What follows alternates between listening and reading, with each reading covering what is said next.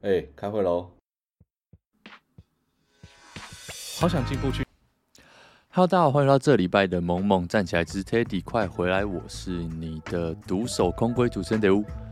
哇，这礼拜其实看了蛮多这个视频的。呃，为什么说视频呢？因为第一个想要跟大家闲聊一下，就是我看了。一个 YouTuber 叫做西兰，他是一个比利时跟上海混血，然后啊现在住在台湾。他有时候，他有时候这个会，他影片会跳出来，在我的演算法，在我 YouTube 上面。可是他这一集呢，他昨天上传一支，就特别在讲说他不喜欢台湾的地方，因为我觉得这这这这整支影片大概二十分钟，可能半小时吧，我真的觉得。讲超好，我真的是特别跑跑去看了留言，然后给他一个 like，就因为有时候你真的看久，你真的是受够了那些在台湾的外国人，然后每天吹捧在台湾就是哦多好多好怎么样怎么样，然后他在里面就非常非常写写实实的点出了他一些。很不喜欢台湾的地方，我觉得这个他在台湾才住六个月，居然就能讲出这些东西，我真的觉得非常厉害。因为如果大家有从以前听到现在的话，就其实里面很多点真的是我跟以前 Teddy 常常都会聊到的东西，比如说他就觉得这些铁皮屋跟市容真的是丑到不行，然后他还有讲说很多就是媒体的乱象啊，然后行人地狱啊这些东西，那。真的是蛮值得一看的。然后我一开始以为说，哇，下面应该很多人把它赞爆了，你知道吗？但诶，居然下面的留言大部分都还蛮好评的，就是会说，诶，就是天哪，居然有一个外国人敢站出来，在这边讲真话这样子。然后他里面还特别在骂，就是他不懂为什么台湾人都会在。很多那种外国人来台湾留言，下面写说：“哦，谢谢你喜欢台湾。”这样就是我我懂啦，就是大家可能会有一种你知道吗？比如说哦，我们不被国际认可啊，然后又会有一种小小的可能是自卑感或什么吧。但你懂吗？你你不会听到美国人在那边说：“哦，谢谢你喜欢美国。”这件事情有点吊诡，因为他们就是很自豪他们的国家嘛。但我想。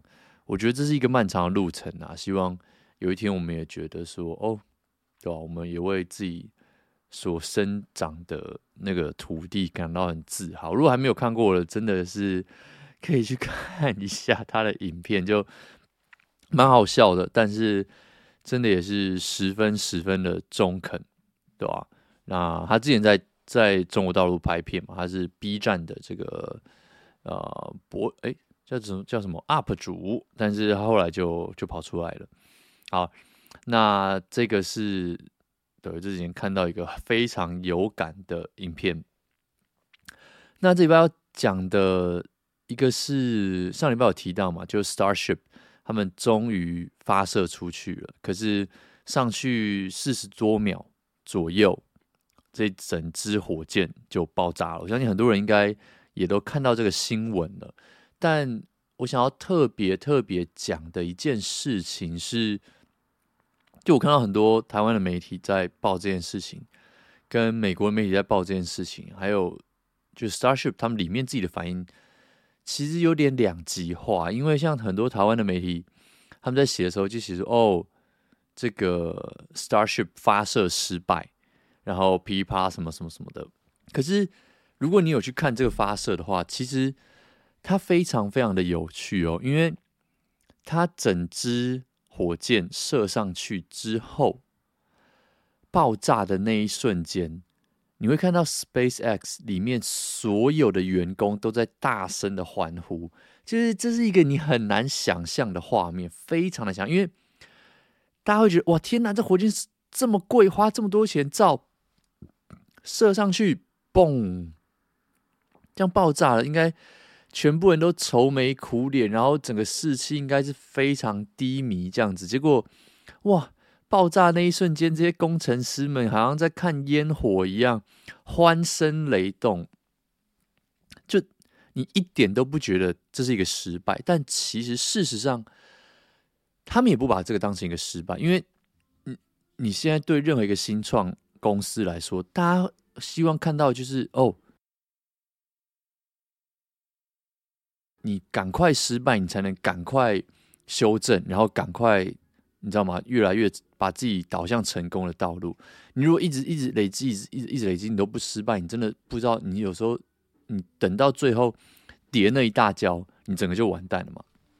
所以这个真的是一个很有趣的对比啦。那这个 Starship，因为毕竟它是第一次试射，那这一支真的是超级无敌大只的火箭。那以后未来，但他们就要把成本降下来。那以后要站上月球、站上火星，都会以这个当做一个算是基底。那甚至甚至，比如说你以后。你可能纽约飞新加坡，目前算是这个世界上最长的航线之一嘛。那以后有了 Starship，甚至可以缩短成几个小时之内，就这是一个非常非常跨时代的一个测试。那以 SpaceX 他们自己给出来的讲法是说，这次试射能够让火箭离开这个发射台，就已经是非常。了不起的成就了，剩下的都是多的，就是都是多拿的啦，都多赚的。所以这个上去爆炸之后，并不是你知道吗？很多人就就就会说失败失败，但是真的，他其实不是你你看那个反应就知道，这这不太像是一个失败。所以我真的觉得很多看事情不要太相信，呃，不应该说不不能说不要太相信，就是很多时候你要去看。这个新闻到底发生了？里面到底发生什么事情？而不是说哦，发射失败、大爆炸或什么。其实这个只是他们往成功推进的其中一小步而已。我觉得这个也是我很敬佩。嗯，你知道吗？就 Elon Musk 他这个人，即便有再多的争议，可是他的确是在做很多事情，把我们的社会，就是我们的文明，在往前推进。这个不得不说是要非常非常敬佩他的一点呐。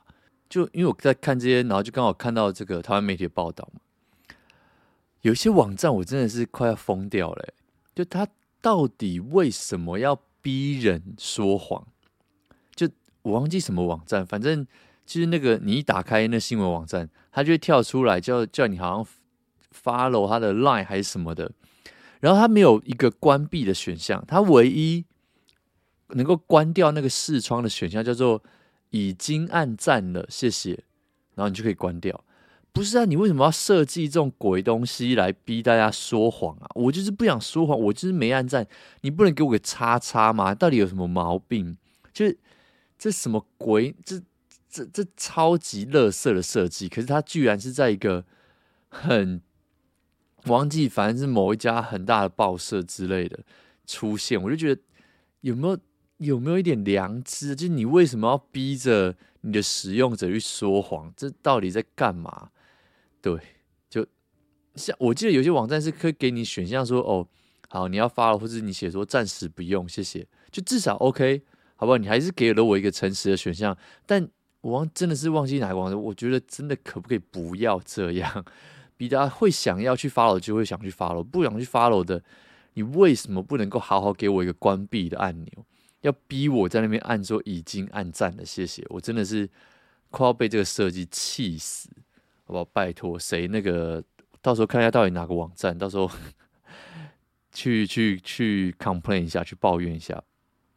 好，然后这个是最近在看的这个视频啦。那讲到视频，最近那个很多网络上已经开始有。用 AI 生成的哦，然后就稍微加个晃动啊什么，然后就把它丢到这个 TikTok 上面，就很像是整支哦都是 AI 生成的影片，而不是只是换脸而已，这是最大的差别。然后通常啦，百分之九十九啦，就是妹子在跳舞的影片。至于为什么会滑出来，为什么会滑到，我也不知道那是为什么的演算法这样子搞。但它莫名其妙就生出来，就你还你真的超仔细看，你会看到表情有一点稍微没有那么生动。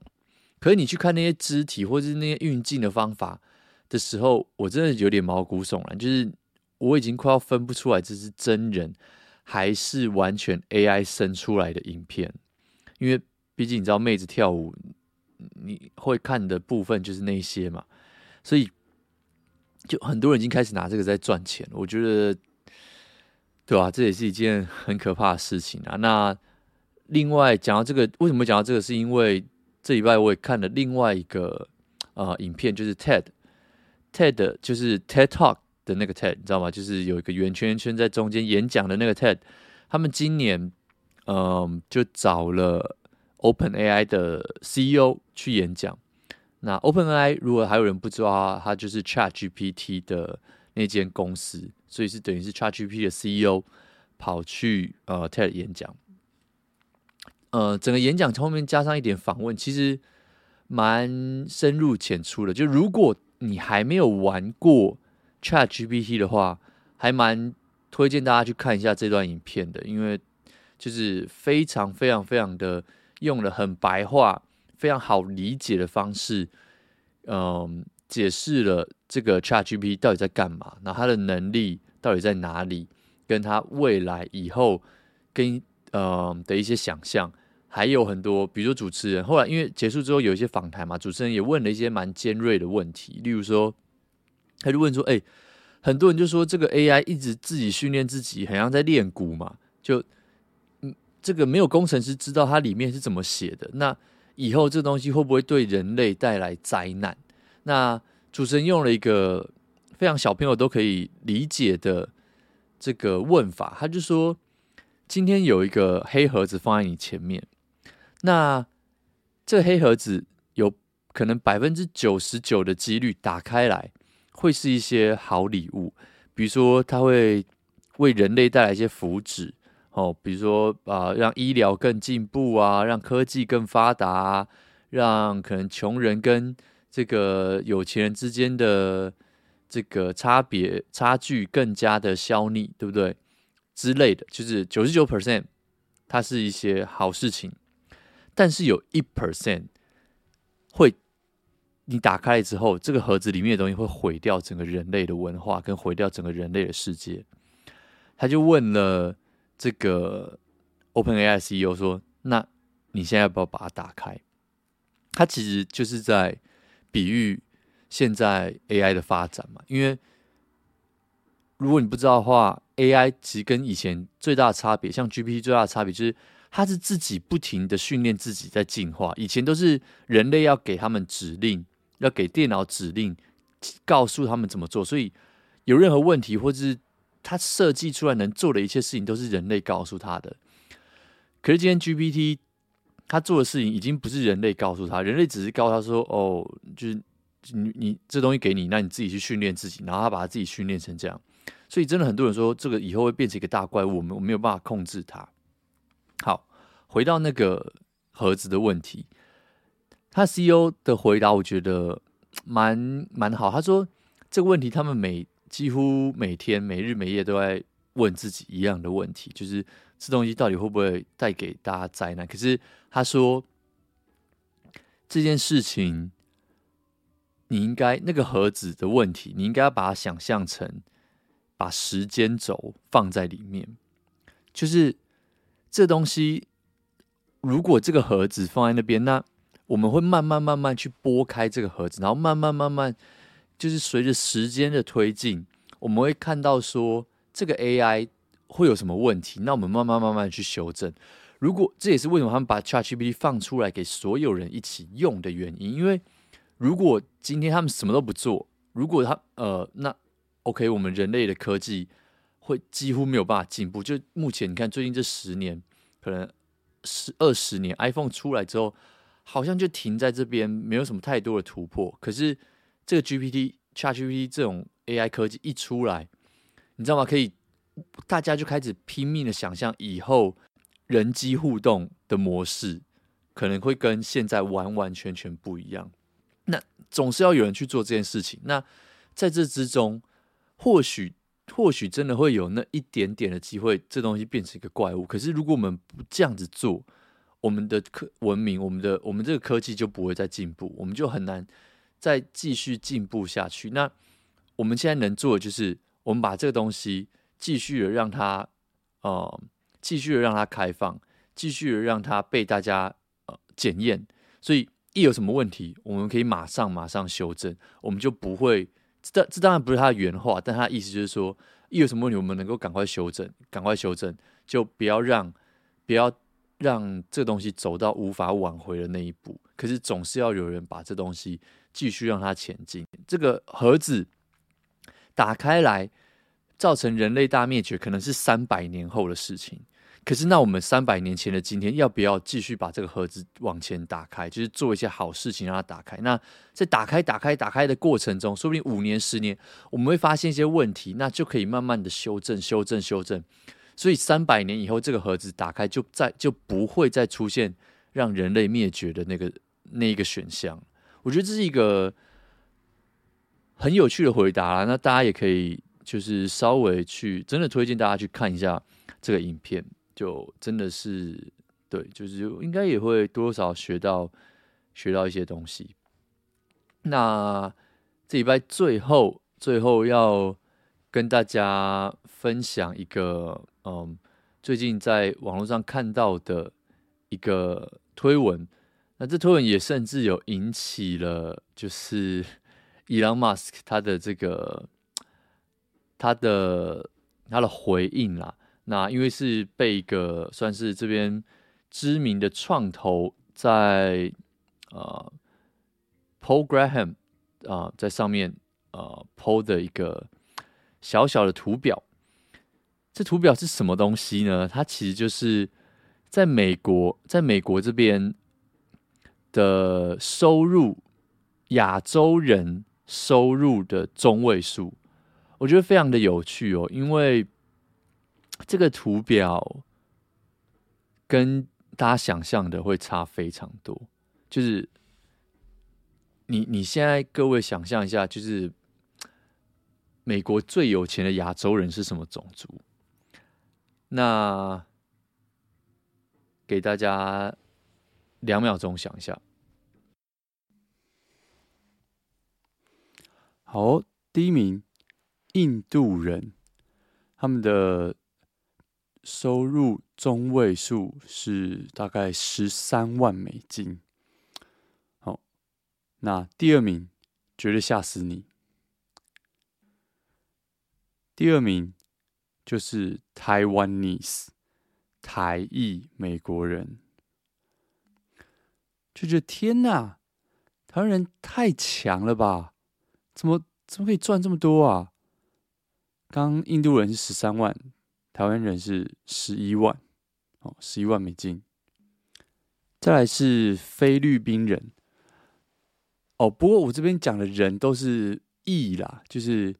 印度裔美国人、台裔美国人、菲律宾裔美国人，那菲律宾他们是中位数大概在九万美金左右，然后再来是巴基斯坦啊、斯里兰卡，再下来才是 Chinese、Japanese，然后 Indonesian 就是呃印尼，再来才是 Korean，这真的是一个很。跟我和我想象的差蛮多的，就大家在这个在在在看这个东西的时候，会觉得说哇，我我最吓到的一件事情，其实是菲律宾人这居然排在这么前面呢。因为我不知道是不是从小台台常常在台湾就是看到一些，我觉得这样讲有点坏，但是真的就是我们会觉得东南亚像菲佣啊什么，好像他们就是要做一些收入比较低的这些工作，可是。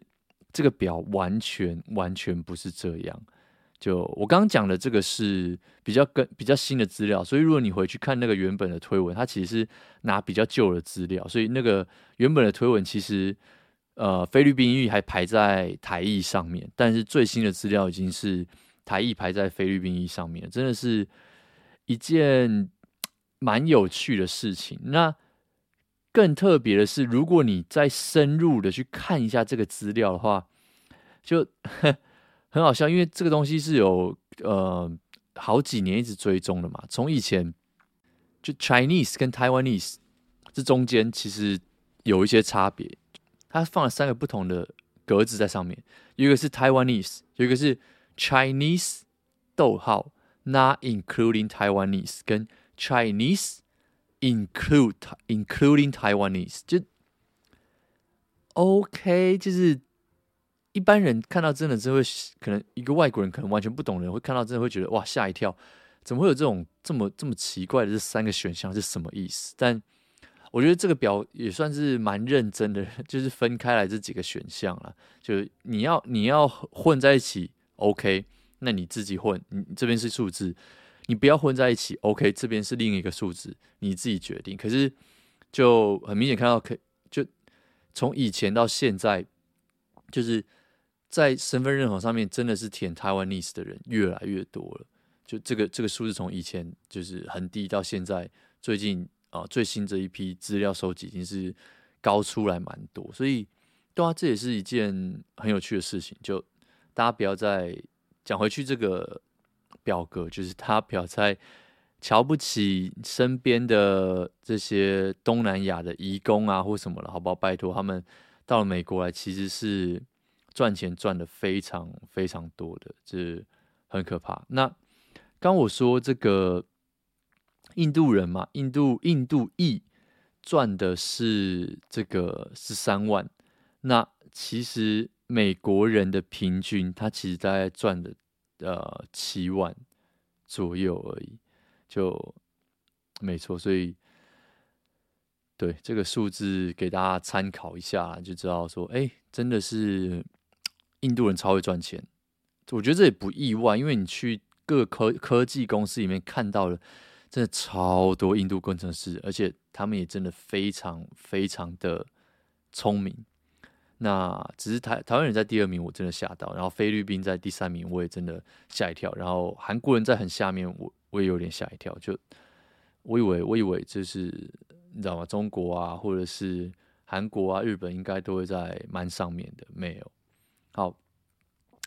这个是这礼拜想要跟大家聊的几个话题啦。最后跟上礼拜一样，也是就美国这边一直以来哦，过去这十几年来，狗的品种最多的第一名是什么？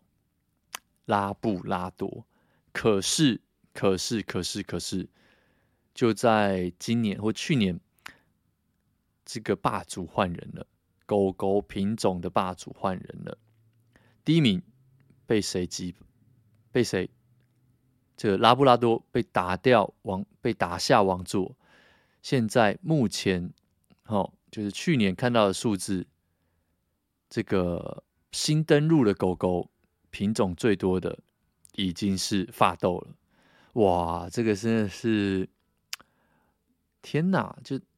对，难怪走在路上真的觉得怎么到处都是法斗。以前觉得哇很很稀少，然后看到觉得很可爱，但现在真的是有一种越来越多的感觉。然后拉布拉多就是真的有稍微在变少的的这种感觉。他最后要补一个更正启示跟道歉启示啊，上礼拜在讲那个 Apple 新出来的活存的时候，对，是年利率好不好？年利率四点多 percent，然后我在那边讲说每个月可以领到多少。就是怎么会讲出一个这么砂锅大的失误呢？就是那四点多是每一年你可以领到多少，好不好？那个收到很多这个雪片般飞来的听众来信，指正这个错误，真的是啊、呃，感谢大家，好不好？这低级错误，那在这边特别跟大家更正一下。好了，那这礼拜的节目就到这边结束了。如果喜欢的话，记得到 Apple Podcast 刷个五星，留个言，Spotify 也可以刷个五星。Instagram 可以都可以找到我们聊天、打屁、瞎哈拉、问好、早安、午安、晚安、加包尾。OK，那我们就下礼拜再见喽，拜拜。